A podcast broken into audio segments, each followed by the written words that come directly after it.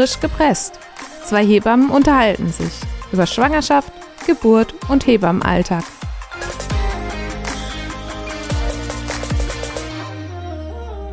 Hallo und herzlich willkommen zur, zum Podcast der Deutschen Hebammenhilfe.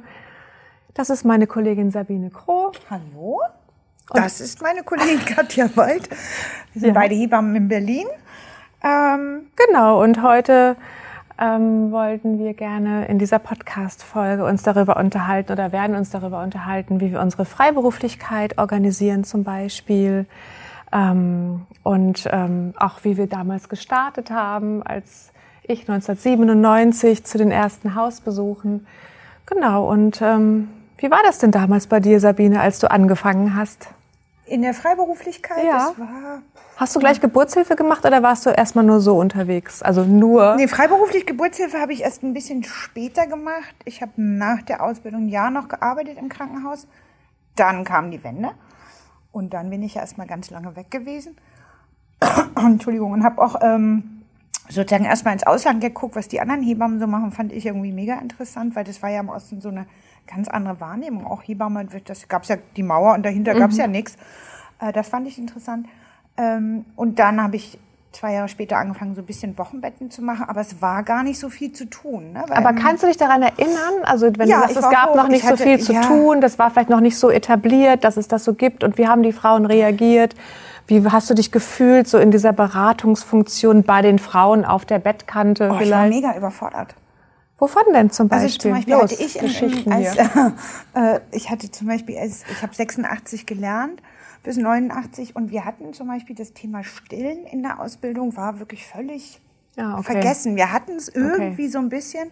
Ich habe auch diese alten Hefter noch und auf einmal muss ich eine, eine Frau sozusagen zum Stillen beraten. Und ja, aber ich hatte wirklich eigentlich die fragt dich was und du hast dann so getan, als ob? Nee, ich habe natürlich meine Hausaufgaben gemacht und, und äh, äh, Stilllektüre gekauft, also von Hannah Lothrop, das war das erste. Ja. So dieses alte noch, wo auch diese geilen Bilder noch Hannah drin sind. Lothrop, das, das Stillbuch, die Bibel. Die Bibel. Damals. Ähm, immer noch aktuell, finde ich. Und ähm, wo noch diese tollen Bilder drin sind mit dieser mit diesen Kommunen in Schweden ja. irgendwie so. Ja, schön. Ähm, das war das war so meine Hilfe und dann natürlich Fortbildung besucht ähm, und ehrlich gesagt, natürlich hast du seine Ausbildung und deine Grundlagen. Mhm. Ähm, das war, hat mir schon natürlich gut geholfen. Und dann aber so Step by Step und mich an eine, an eine Kollegin angeschlossen, die deutlich älter und auch deutlich erfahrener war.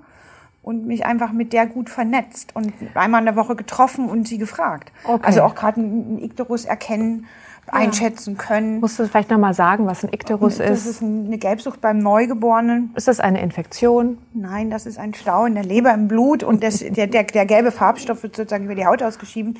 Äh, Nicht ausgeschieden, aber da sieht man das. Da sieht man das sozusagen. Aber genau. äh, danke, Katja.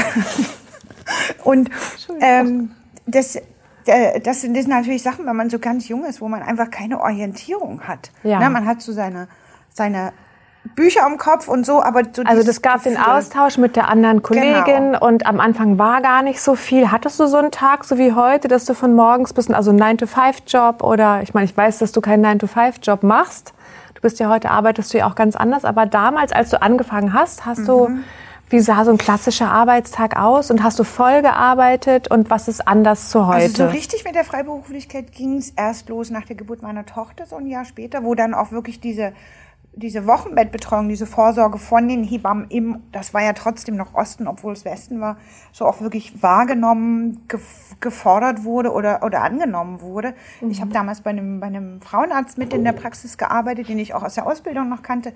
Ähm, und das hat mir natürlich unglaublich viel Selbstvertrauen gegeben und auch ein gutes Backup im Hintergrund zu ja. haben mit ihm. Ja, ja, da kann man auf jeden Fall nochmal so Fragen mhm. stellen und sich Aber für mich war dieses, äh, dieses gerade als junge Kollegin, dieses Netzwerk mhm. immer und auch heute noch ist das Netzwerk, finde ich, das Allerwichtigste, ja. was wir Hebammen haben können, äh, uns mit Kollegen auszutauschen, Erfahrungen auszutauschen, Vertretung organisieren, mhm. ähm, auch wenn wir komplizierte Situationen haben oder auch psychisch anstrengende emotional anstrengende Situationen haben, einfach auch wirklich nochmal ein Feedback zu holen oder so. Jetzt bist du in der Gegenwart, ne? Mhm, aber also, damals auch schon war ja. das, äh, war das für mich so das Wichtigste, dass ich mir eine Kollegin einfach gesucht habe, die, mhm.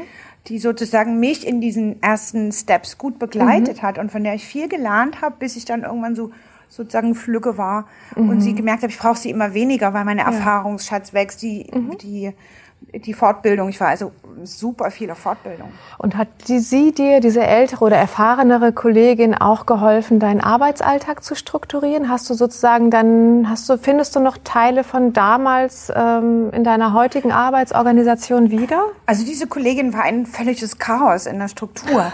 das war ein Negativbeispiel. Das war ein Negativbeispiel. Oh Gott, das will ich ähm, Und das war gar nicht so mein Problem, mich zu organisieren oder mir das zu organisieren. Mhm sondern das, äh, das kann, das ist so, so eine, so, das Gehen habe ich eine Struktur gut aufbauen okay. zu können, einhalten zu können.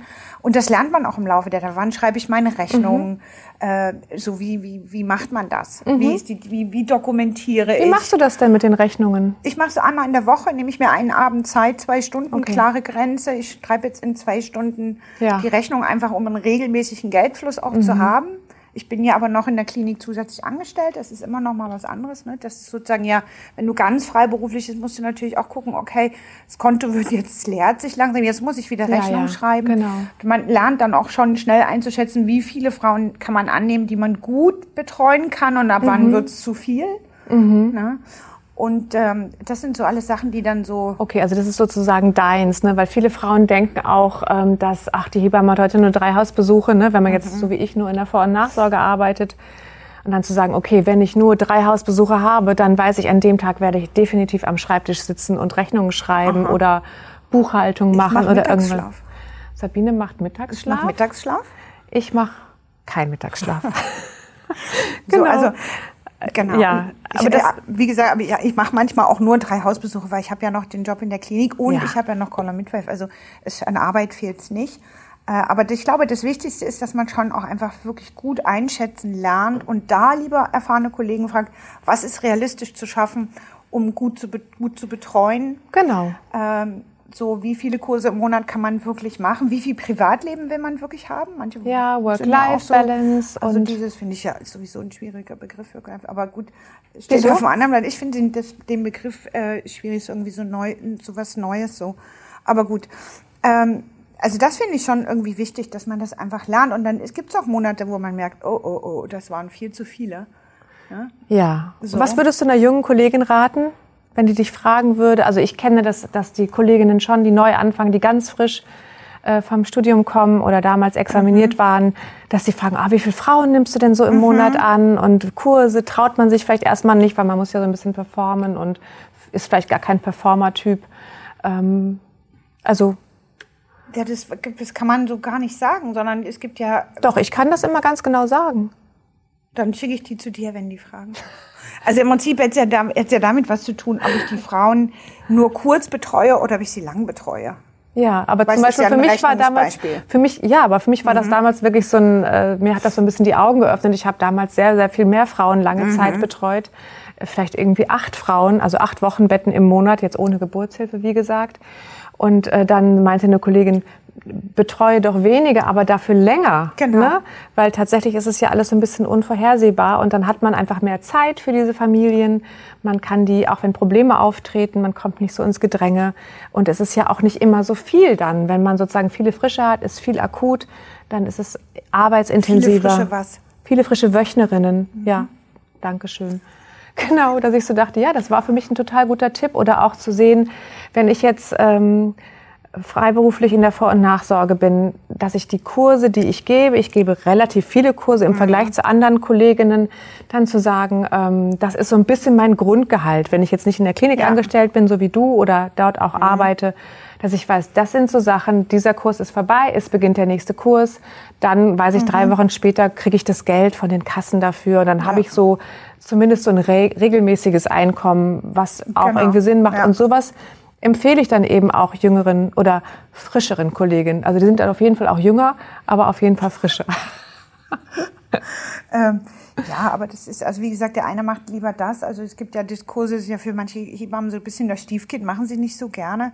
Und es gibt aber auch welche, die gar nicht gerne die Hausbesuche machen. So. Also ja. das muss man sehr individuell entscheiden. Ähm, aber wie gesagt, ich lege allen jungen Kolleginnen ans, ans Herz, sich wirklich gut zu vernetzen untereinander, aber auch mit älteren Kolleginnen oder erfahreneren Kolleginnen ja. zu vernetzen. Nicht nur fachlich, sich ein gutes Backup zu holen. Äh, es ist für uns auch eine Bereicherung, mit jungen Kollegen zu arbeiten. Also ich mag das super gerne. Ähm, und aber natürlich das hat so einen Ausbildungsgedanken auch ein bisschen. Ne? Ich finde das ganz schön, wenn man da sowas weitergeben kann, auch von seinem Wissen, von seiner Organisationsstruktur. Ja, aber ich lerne auch was von denen.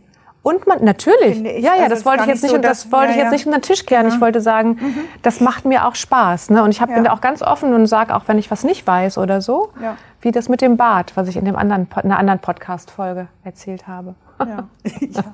ähm, genau. Das, also das sind so Sachen, wo ich denke, so ähm, der, der, der Hauptpunkt ist ja eigentlich wirklich die Vernetzung untereinander, dass wir, dass wir irgendwie uns mit anderen Hebammen zusammenschließen und auch natürlich andere Fachgruppen Ne? Also dass wir ja. auch wirklich unsere gute Empfehlungen abgeben können für Leute, die Dinge einfach doch noch besser können mhm. als ich. So. Also das äh, ja. finde ich als große Bereicherung, nicht nur um mich zu entlasten, sondern einfach wirklich um ein, eine gute Betreuung der Frau sicherstellen zu können, dass ich eben weiß, wo der guter Kinderarzt mhm. ist, wo genau. so dieses und das dauert, wenn man anfängt, guten Jahr, ehe sich das wirklich etabliert dann hat. Also man sich selber etabliert hat, man hat seine Frau, seinen Kreis aufgebaut, seinen Kollegenkreis, sein weiß dann, wo was ist.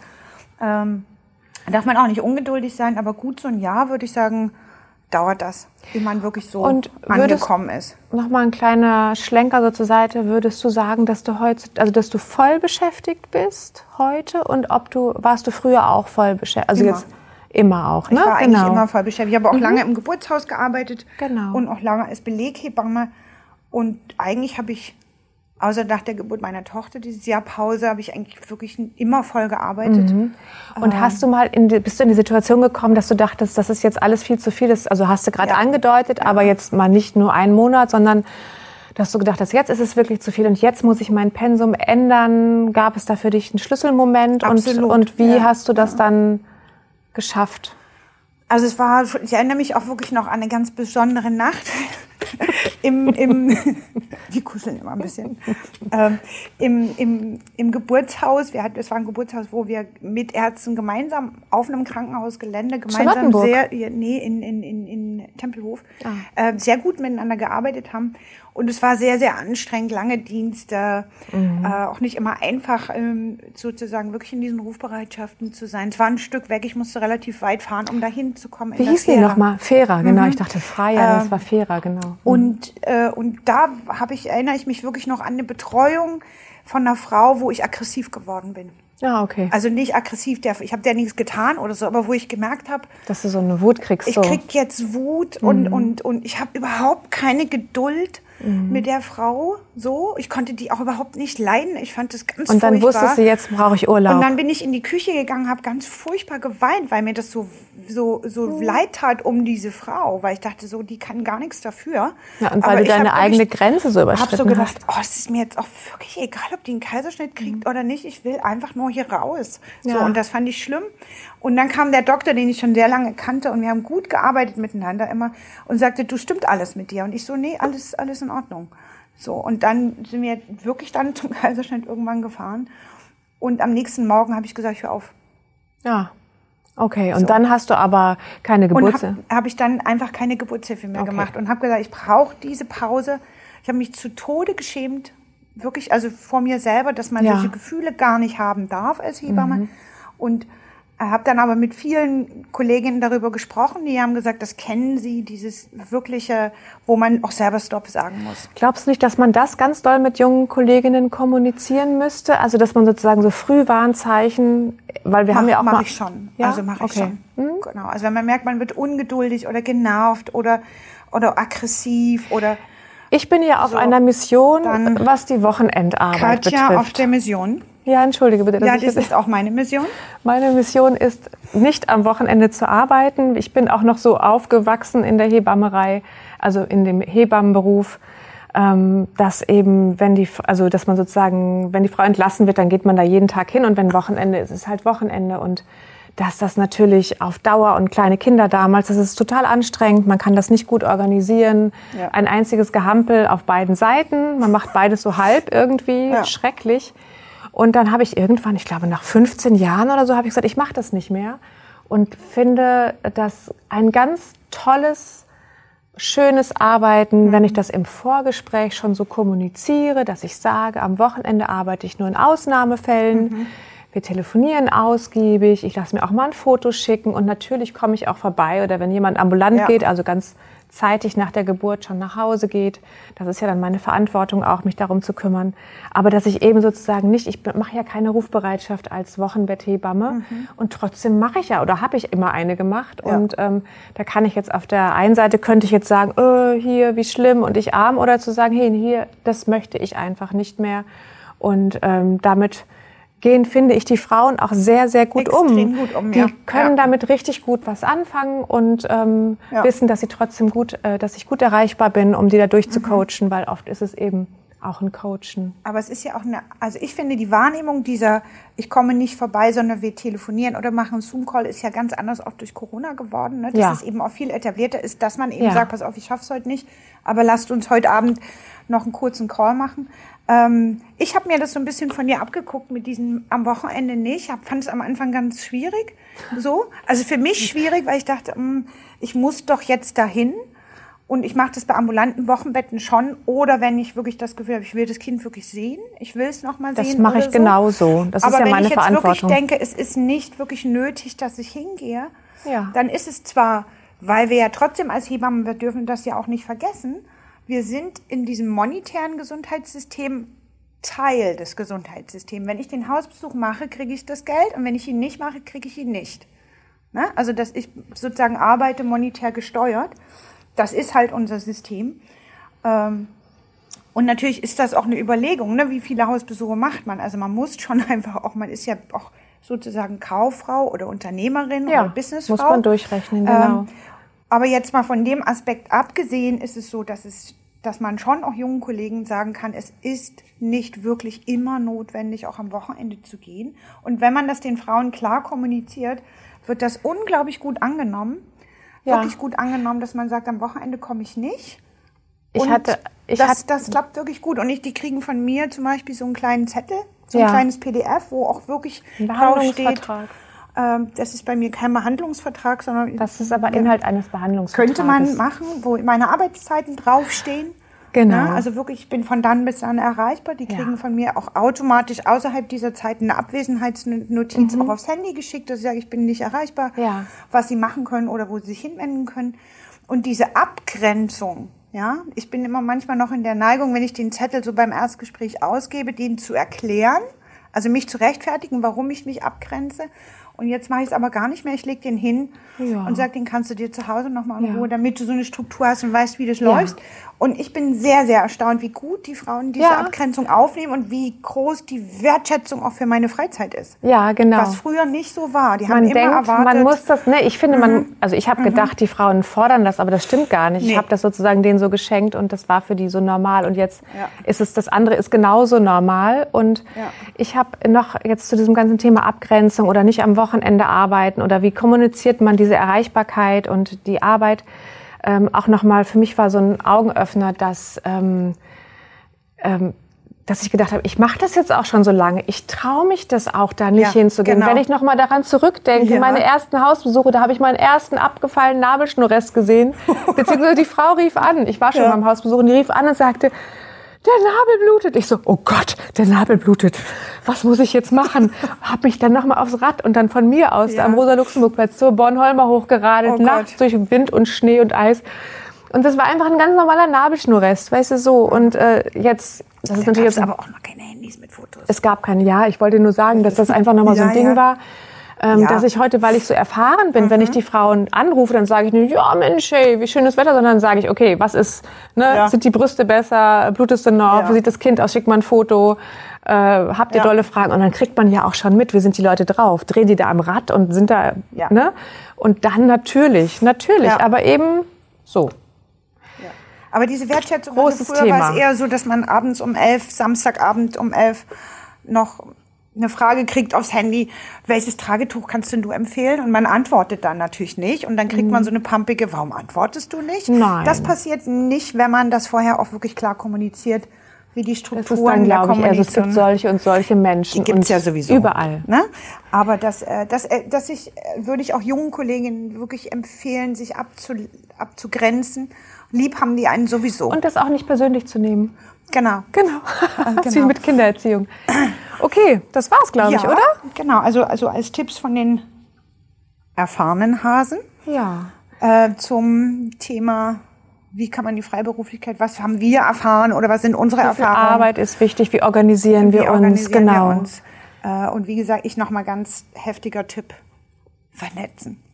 Ganz ja, genau, wichtig. Genau. Ist auch ein bisschen zusammenhalten, aber Dann Entlastung ist es auch. War es das heute mit unserer Ja, schön, Folge. dass ihr wieder zugehört habt. Genau. Mit und der lieben folgt Katja. Uns und der lieben Sabine Kroh. ich muss wieder den Familiennamen sagen. Katja Beid aus Berlin. Und Sabine Kroh aus Leipzig. Genau. Ähm, und genau, folgt uns gerne auf Instagram unter Hebammerei und ähm, wir freuen uns auch immer über neue Mitglieder für die Deutsche Hebammenhilfe und bedanken uns fürs Zuhören und Zuschauen. Tschüss. Bye bye. Du interessierst dich für die Hebammerei oder möchtest unseren Verein unterstützen? Schau vorbei unter www.hebammenhilfe.de oder bei Instagram unter @hebammerei. Frisch gepresst. Zwei Hebammen unterhalten sich über Schwangerschaft, Geburt und Hebammenalltag. Eine Produktion der Deutschen Hebammenhilfe.